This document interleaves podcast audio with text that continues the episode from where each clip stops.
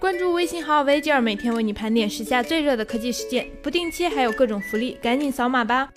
！Hello，大家好，我是软妹。今天小米在台湾召开发布会，正式把生态链品牌米家带入台湾市场，并发布了米家扫地机器人，新台币八千八百九十五元，约合人民币两千零二十一元，将于四月六日上午十点小米网台湾站米粉节活动中开卖。小伙伴们有没有被这款萌萌哒的扫地机器人萌到呢？另外，有微博网友半夜在印度机场偶遇雷军，并抓拍了一张背影。而后，小米印度总经理也在微博上晒出了和雷军的合影。据了解，雷军将对印度展展开为期一周的访问。此次前来的目的可能与小米在印度的第二座工厂有关。最近，魅族又一款新机亮相工信部，代号为 M621CS。该机配备5.5英寸屏幕，前置500万，后置1300万像素摄像头，电池容量3920毫安时，看起来是一款主打长续航的产品。目前尚不确定发布时间，虽然魅族嘴上一直说着今年不要猛发新机，但身体还是蛮诚实的嘛。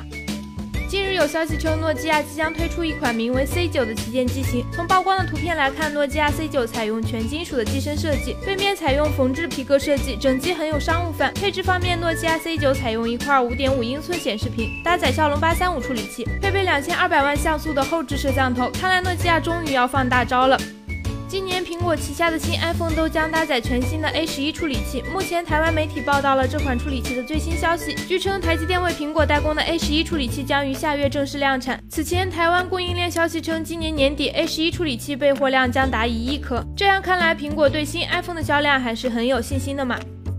三星新品发布会召开在即，如今安兔兔数据库验证了此前传闻的真实性。三星 Galaxy S 八、S 八 Plus 采用双平台策略，即高通骁龙八三五加三星 Exynos 八八九五，两款方案跑分均在十七万左右。此前放出的骁龙八三五工程机跑分超过十八万，相信上市前软硬件优化后，未来骁龙八三五零售版手机的跑分会有所提升。不止三星，有网友曝光了乐视 LEX 六五零的新机，该机搭载黑六 X 二七，安兔兔成绩为一万零四千四百八十八分。有消息称，乐视应该会在四月份召开发布会，小伙伴们期待吗？